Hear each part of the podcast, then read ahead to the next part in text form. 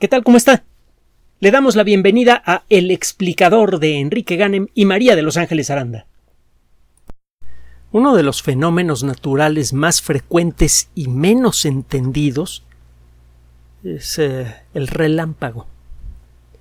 Todos los días caen miles y miles de relámpagos en todo el mundo. Simplemente en el fin de semana entre el 12 y el 13 de noviembre de este año, cayeron 4.200.000 relámpagos en Australia.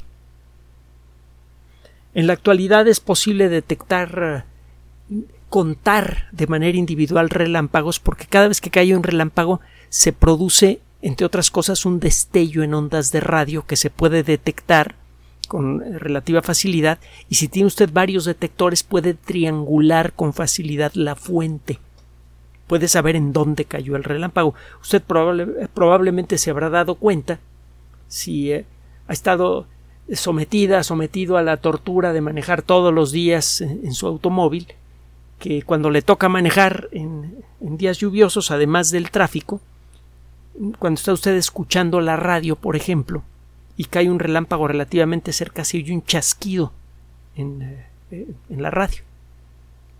Cada vez que cae un relámpago, se producen estos destellos de radio y existen contadores de relámpagos en varios países del mundo. Sabemos que caen con mucha frecuencia.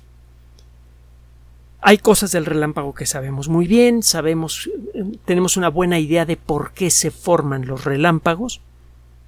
Cuando usted frota dos cosas, parte de esa energía que se va en forma de fricción se convierte en electricidad. Cuando usted frota dos cosas, alguna de ellas pierde electrones. Cuando la composición química de los objetos que se frotan no cumple con ciertas características, los dos objetos al frotarse unos con otros pierden electrones y el electrón que perdió, por ejemplo, mi mano al frotarse contra esta mesa pasó a la mesa y el de la mesa a mi mano. El resultado final es que mi mano y la mesa después del frotamiento tienen aproximadamente la misma cantidad de electrones que tenían, que tenían antes. Pero con otros materiales esto no pasa. Cuando frota dos materiales con las características apropiadas, los electrones prefieren quedarse en uno de esos objetos. El objeto que perdió electrones adquiere una carga eléctrica positiva, el objeto que los recibió adquiere una carga eléctrica negativa. Si usted frota sus pies contra una alfombra, por ejemplo, si trae unos calcetines bien secos y los frota contra una alfombra bien seca, se carga usted con, con electrones y cuando acerca usted su dedo a una placa metálica, por ejemplo, estos electrones brincan a través del aire cuando la distancia entre la placa metálica que toca tierra y usted es lo suficientemente pequeña, los electrones pegan un brinco, en el camino van zarandeando moléculas de aire, estas moléculas zarandeadas eh, expulsan la energía que recibieron en forma de luz, el aire por donde pasa la chispa se calienta eh, violentamente y se produce una, una onda de choque, parecida a la que se produce con una gran explosión, solo que en pequeñito, y entonces ve usted un destellito y escucha usted un ruidito. Si esto pasa a lo bestia, como consecuencia del frotamiento de gotas de agua, o peor aún, de partículas de hielo en el interior de una nube, la cantidad de electricidad que se puede eh, guardar es suficiente como para que el, el potencial eléctrico de esa electricidad guardada en la nube sea suficiente para vencer la distancia que hay entre el suelo y la Tierra. Recuerde que la electricidad la podemos toscamente comparar con un líquido. La presión del líquido le llamamos voltaje. La cantidad de líquido que pasa por segundo le llamamos amperaje. Que pasa por segundo por, por una manguera, por ejemplo la electricidad que se acumula en una nube de tormenta que tiene corrientes de aire muy violentas y que arrastran gotitas de agua que se enfrían y producen mucho rozamiento, La cantidad de electricidad que se acumula allí es vastísima. El voltaje y el amperaje son fabulosos. Para poder cubrir la distancia que hay entre una cosa cargada con electricidad y el suelo, que es capaz de absorber cantidades esencialmente ilimitadas de electricidad, se necesita una cierta presión. Si la distancia entre el objeto cargado con electricidad y la Tierra es pequeña, bastará con un voltaje no muy alto, con una presión eléctrica no muy alta para que la electricidad que está en el primer objeto pase a Tierra. Una nube puede estar a 2.000, 3.000 metros de altura, una cosa así. Una nube típica de tormenta en un lugar típico. La base de la nube puede estar unos 2 o 3.000 metros de altura y se necesita de un voltaje vastísimo.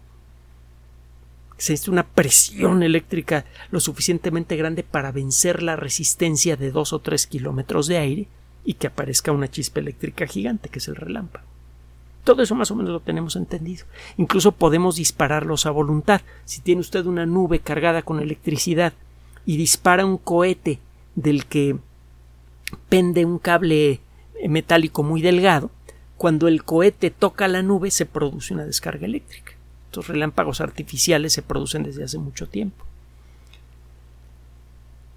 Sabemos muchas cosas más del relámpago. Por ejemplo, los relámpagos tienen un papel crucial en la vida de la Tierra, bien, bien crucial. El nitrógeno es un elemento químico fundamental para la vida, es de los cinco elementos químicos más importantes para la vida. Eso significa que todos los seres vivos necesitan de manera inevitable comer cosas ricas en nitrógeno para poder construir con ese nitrógeno proteínas, ácidos nucleicos, el ADN tiene un montón de nitrógeno y muchas otras cosas más. El proceso del nitrógeno dentro del cuerpo es muy variado y muy, muy complejo y crucial para la vida. Cualquier cosa que se descomponga pone en riesgo la vida del organismo. Si no hay suficiente nitrógeno o este nitrógeno no está en la fórmula en la forma química apropiada, no se le puede utilizar para construir muchos de los compuestos más fundamentales para la vida. Por otra parte, cuando estas moléculas se, se desgastan, por ejemplo, cuando las proteínas se hacen viejas, es necesario desintegrarlas para arrojarlas afuera del cuerpo. El problema es que si usted rompe una proteína y libera, entre otras cosas, el nitrógeno que se encuentra ahí atrapado, ese nitrógeno rápidamente se pesca de átomos de hidrógeno que estén por allí cerca y se forma amoníaco. Oxígeno e hidrógeno. Se forma amoníaco y el amoníaco es escandalosamente venenoso. El cuerpo tiene que realizar una labor de protección compleja que involucra tomar a los restos de esa proteína o de ese ácido nucleico ricos en nitrógeno que ya no sirven y estas moléculas son procesadas y los átomos de nitrógeno son cuidadosamente expulgados y son envueltos en una estructura molecular que se llama urea.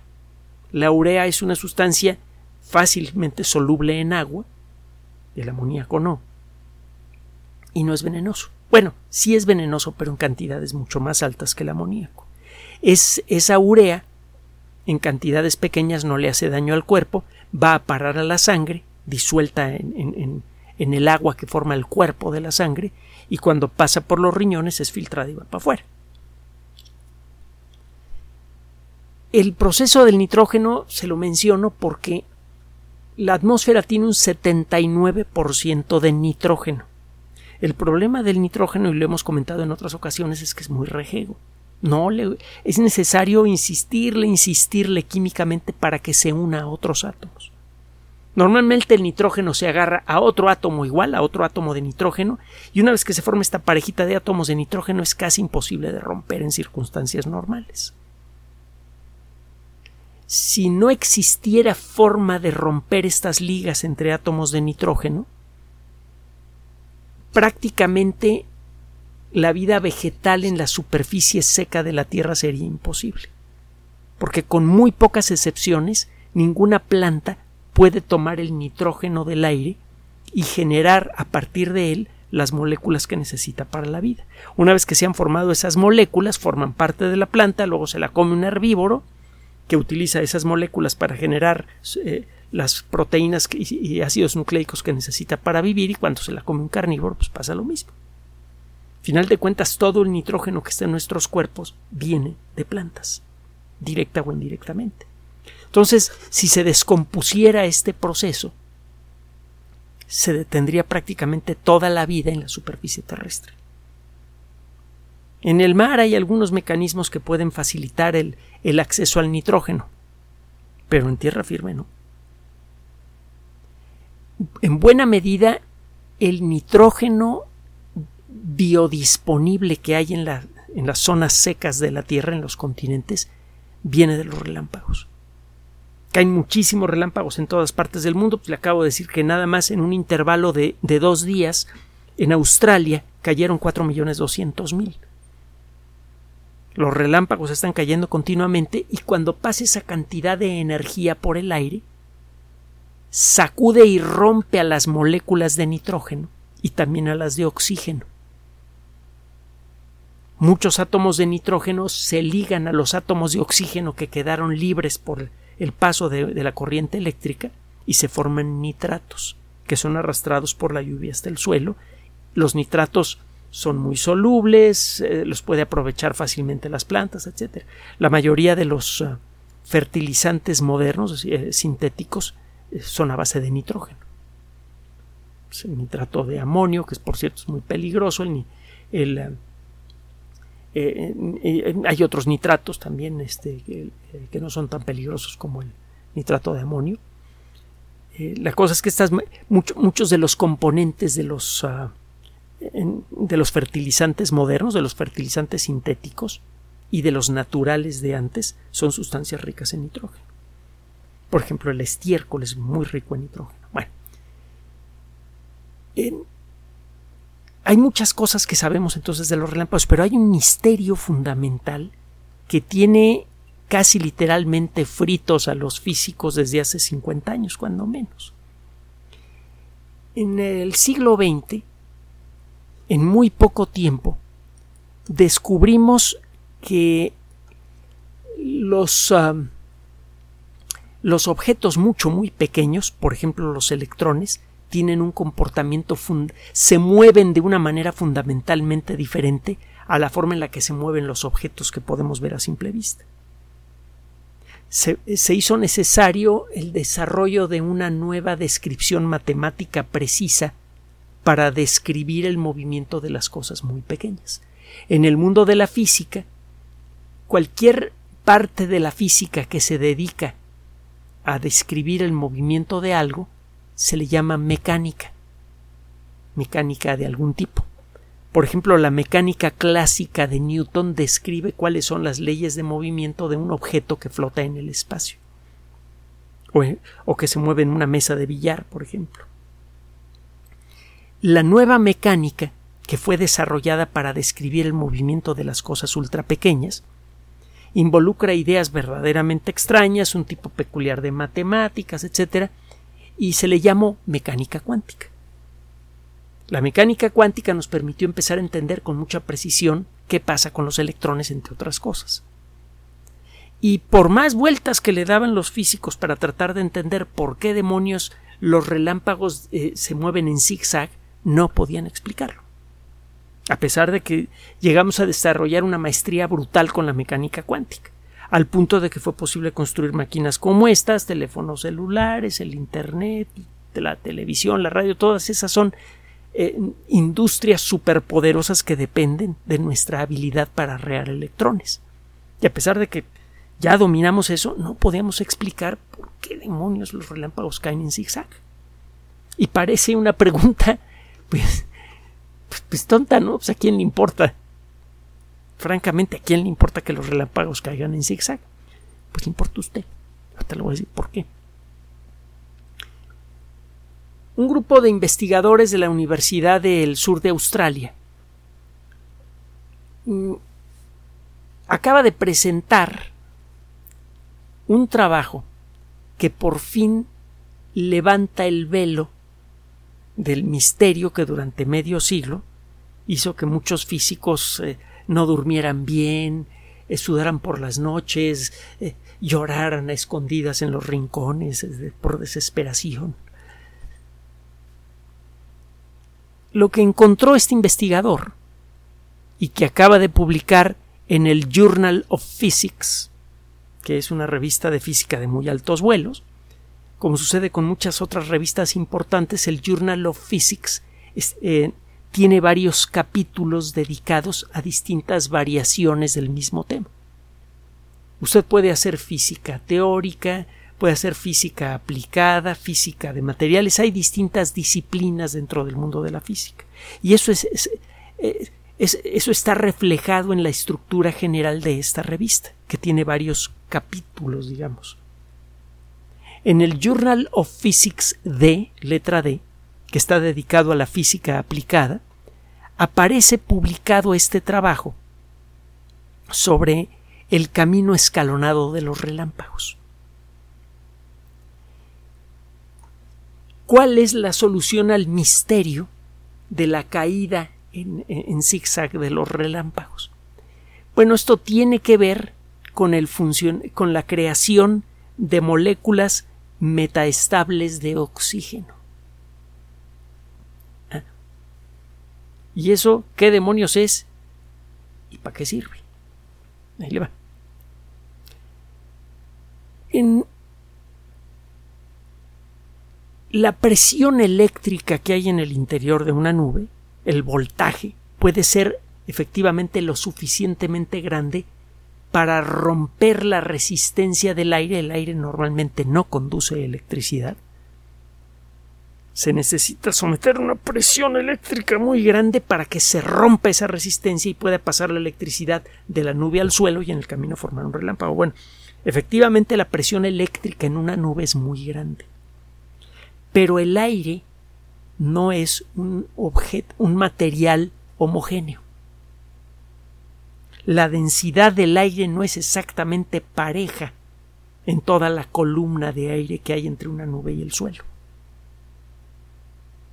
Entonces, de arranque, el, el, eh, el aire está hecho de varias capas eh, con una densidad ligeramente diferente y una temperatura ligeramente diferente. Esto le pone un problema adicional a los electrones que quieren bajar de la nube hacia el suelo. si usted trata, e, esto que le voy a comentar es un efecto bien conocido, por ejemplo, por los diseñadores militares de corazas. Si usted quiere romper una hoja de una de uno de estos viejos directorios telefónicos que tienen hojas de eh, que, parecen de papel cebolla, pues es muy fácil hacerlo. Romper dos hojas ya cuesta más trabajo. Romper diez hojas es mucho, muy difícil con las manos, quiero decir. El romper en dos un directorio telefónico con las manos es fundamentalmente imposible. No hay persona que haya nacido alguna vez que pueda romper un directorio telefónico de un, de un solo jalón. Hay algunas personas que lo hacen, pero en cierto modo hacen trampa porque van parte por parte. Si usted moja un directorio telefónico, puede detener una bala de pistola fácilmente.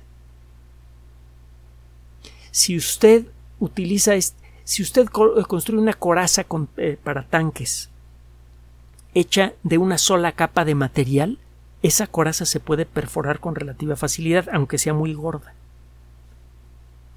Las corazas más grandes que tenían los tanques los mejores tanques de la Segunda Guerra Mundial, o cuando menos los más protegidos, alcanzaban los 20 centímetros de espesor. El tanque Tiger, el tanque Tigre alemán, en la parte de enfrente tenía una coraza que en sus partes más gruesas era de 20 centímetros. Y sin embargo, al principio parecían impenetrables. Pero luego fue desarrollado un efecto que se llama efecto Monroe, que permite diseñar granadas antitanque relativamente pequeñas que pueden perforar fácilmente 20 centímetros de coraza. Aunque esto no, eh, esto no sucedió de manera regular, sino prácticamente al final de la guerra, cuando estos tanques ya no servían porque ya no había gasolina para echarlos a andar entre otras cosas. Pero bueno, muchos de los tanques modernos están hechos con corazas con varias capas diferentes. Hasta donde yo recuerdo la primera coraza de este tipo fue desarrollada en un, eh, laboratorio eh, inglés que se llamaba Chopham. C-H-O-B-H-A-M me parece, Chopham. Y una modificación de esta tecnología de corazas hechas con varias capas de materiales diferentes, con metal, cerámica y otros materiales, fue utilizado por los Estados Unidos para desarrollar el tanque M1 Abrams, que ahora es tan famoso, y que puede resistir muchas de las mejores granadas antitanque que hay en la actualidad. Bueno, pues algo parecido sucede con la atmósfera. La atmósfera es, como si estuviera hecha de varias capas de aire de distintas densidades. Eso de arranque le hace más difícil el trabajo a los electrones. Al igual que una coraza de varias capas hace mucho más difícil que una bala penetre la, la coraza completa. Pero hay algo más.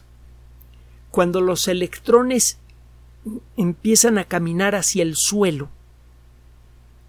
empiezan a golpear moléculas de aire y lo que encuentran principalmente son moléculas de nitrógeno y moléculas de oxígeno. Cuando un electrón le pega con mucha fuerza a una molécula, muchas veces la unión entre los átomos que forman a esa molécula se rompe. Esas uniones están hechas de electrones también. Lo que hace que dos átomos se peguen es el intercambio, alguna forma de intercambio de electrones. Hay varios caminos diferentes. Tiene tiempo, varias décadas, esto sucede en la primera mitad del siglo XX, que fue publicado un libro que se llama El enlace químico, que fue muy famoso en su, en su época. Bueno, esto más bien fue ya entrada a la segunda mitad del, del siglo XX, es la naturaleza, The Nature of the Chemical Bond, la naturaleza del enlace químico. El autor fue Linus Pauling, una de las pocas personas que ha ganado dos premios Nobel. Solo que uno de ellos fue de química, el otro fue de premio Nobel de la Paz, que pues, en cierto mm, no cuenta lo mismo. Ya hemos dicho que los premios Nobel de la Paz a veces sí se le han otorgado a personas verdaderamente merecedoras, ampliamente merecedoras de, de esta distinción, como Malala, por ejemplo, pero hay otros que, híjole, bueno, y ha habido algunos candidatos, ya le conté que a Gandhi nunca le dieron el Premio Nobel de la Paz, aunque fue seis veces candidato, y eh, en una ocasión compartió la candidatura al Premio Nobel de la Paz con Adolfo Hitler. Bueno, ¿para qué hago berrinches? ¿Y, para qué me salgo de tema? Mejor regreso al, tema que le queremos presentar Ángeles y un servidor. En, este libro, la estructura del enlace químico o la naturaleza del enlace químico se presentan los mecanismos que eran conocidos en aquella época que permiten que dos átomos se unan para formar moléculas. Eh, y últimamente ha habido algunos cambios, algunas adiciones a eso. Otro día lo platicamos porque también es bien sabroso el rollo y muy práctico. El caso es que cuando un chorro de electrones de mucha energía le pega una molécula, quien recibe ese impacto son los electrones que están en la superficie de la molécula y son las, los que le dan forma. Entonces es muy fácil que la molécula se rompa porque pues un electrón de alta energía le pega a una coraza de electrones tranquilos que le están dando forma a una molécula, pues esa coraza se puede romper. En el caso del nitrógeno lo que normalmente pasa es que se rompe la molécula y quedan libres los átomos de nitrógeno. las moléculas de oxígeno también se rompen, pero no de la misma manera. Cuando los electrones le pegan a moléculas de oxígeno con suficiente energía, a veces la molécula no se rompe, sino que simplemente cambia su estado eléctrico. Las moléculas quedan cargadas con un electrón de más. Estas moléculas adquieren una carga eléctrica negativa. Estas moléculas son golpeadas y al momento de ser golpeadas eh, se, eh, cambian de dirección. Las moléculas en el aire siempre eh, se están moviendo en todas direcciones y a una velocidad muy elevada, de muchos centenares de metros por segundo. Cuando una de estas moléculas es golpeada por un electrón de alta energía que viene desde la nube, la molécula se carga con electricidad y cambia de dirección. Esto le sucede a muchas moléculas de oxígeno más o menos al mismo tiempo. Entonces estas moléculas comienzan a moverse en una cierta dirección y tienen carga eléctrica. Llega un momento en el que ese conducto de moléculas sirve de camino para los electrones que vienen desde arriba. Los electrones van a correr con más facilidad por zonas en donde hay moléculas con carga eléctrica. Las moléculas que hay normalmente en el aire no tienen carga eléctrica. Le cuesta mucho más trabajo a los electrones eh, eh, abrirse camino entre moléculas sin carga eléctrica que caminar junto con moléculas que ya tienen carga eléctrica. Entonces viene una descarga de electrones concentrada, un tubito de electrones, que golpea las moléculas que están adentro de ese tubito. Esas moléculas, cuando son de oxígeno, se cargan con electricidad y cambian de dirección. Se forma entonces un tubito en diagonal hecho de moléculas de oxígeno cargadas con, con electricidad y ese tubito sirve de camino fácil para los electrones que vienen de la nube. Los electrones inicialmente venían verticales, cayendo verticalmente, por ejemplo, y ahora van a seguir el camino que empiezan a trazar esas moléculas de oxígeno. Durante un tramo estas moléculas de oxígeno, mientras no pierdan su carga, le generan un caminito a los electrones que vienen detrás. Entonces ve usted e, esos electrones, por cierto, al ir golpeando moléculas, depositan en ellos energía y esas moléculas se deshacen de esa energía casi inmediatamente después en forma de luz. Entonces, ¿qué es lo que ve usted? Ve un tubito de luz que comienza a bajar de la nube y de pronto ese tubito se mueve en diagonal a la derecha, por ejemplo. ¿Por qué? Porque las, muchas de las moléculas de oxígeno golpeadas por el chorro de electrones inicial se fue para la derecha. Entonces el resto de los electrones que vienen bajando se van por allí. Cuando se agota la, la, eh, eh, cuando se empieza a dispersar este tubito de moléculas de oxígeno zarandeadas que produjo el relámpago, se repite el proceso. Los electrones que están bajando por ese tubito, que son muchos, empiezan a golpetear moléculas de oxígeno sin carga eléctrica y se repite el proceso.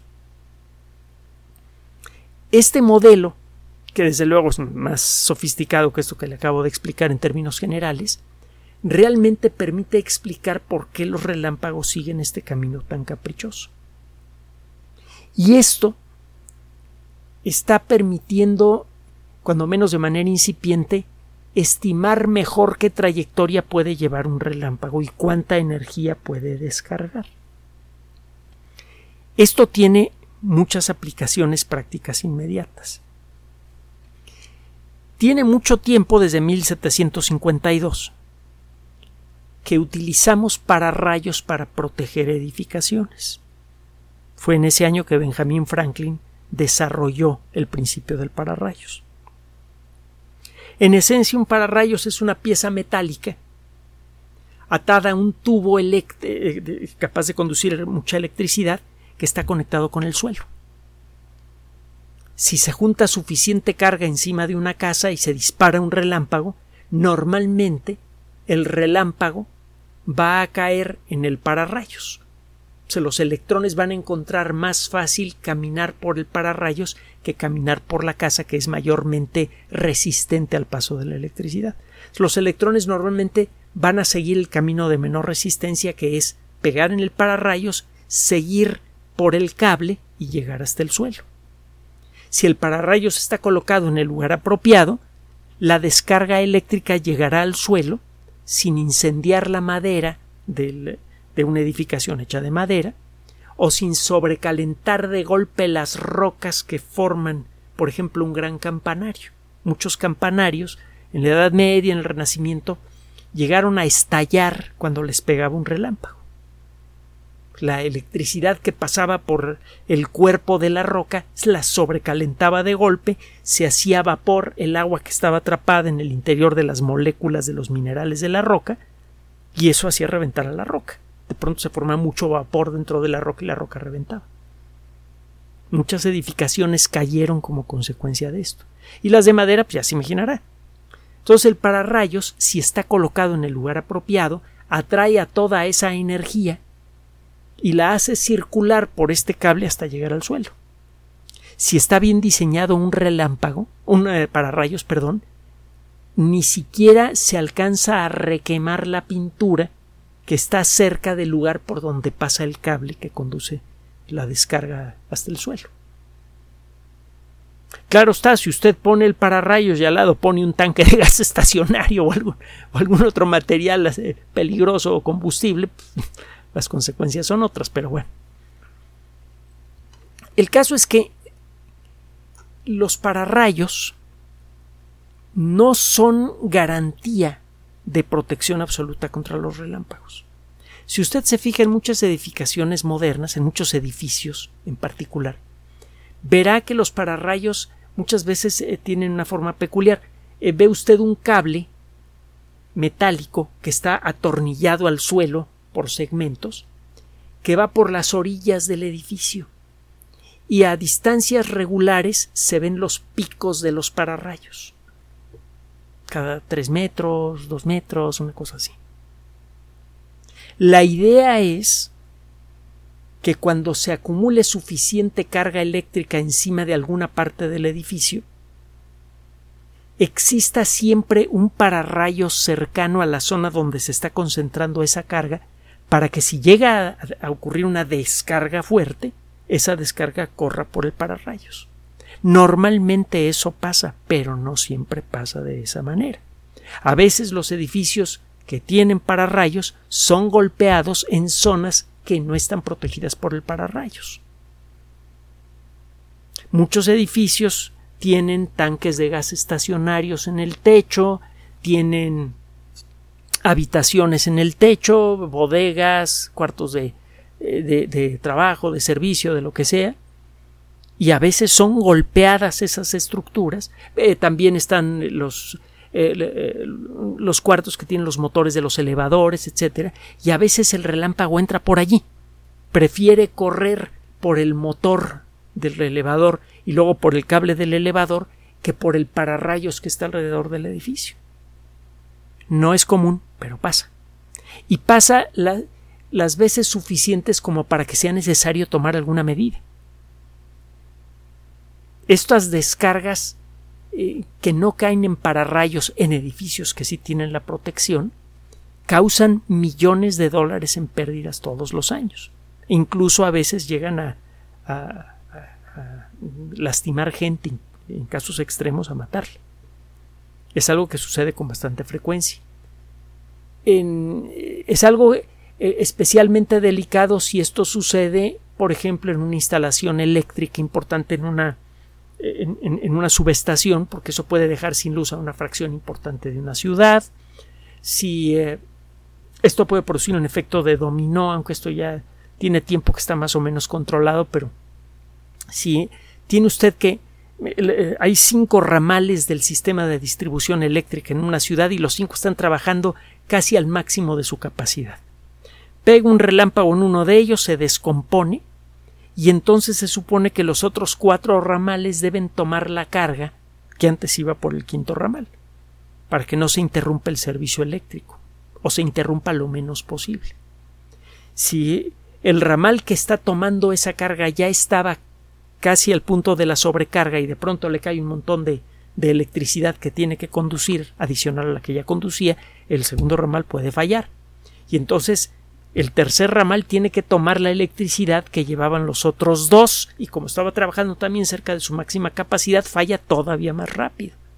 Y con la misma lógica los otros ramales fallan en cadena y en un momentito se queda usted sin luz en una zona muy grande.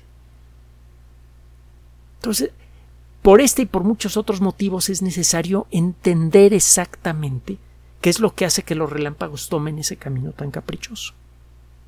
Gracias a este trabajo empiezan a aparecer elementos que se pueden medir en la atmósfera y que pueden dar una idea de cuándo existe.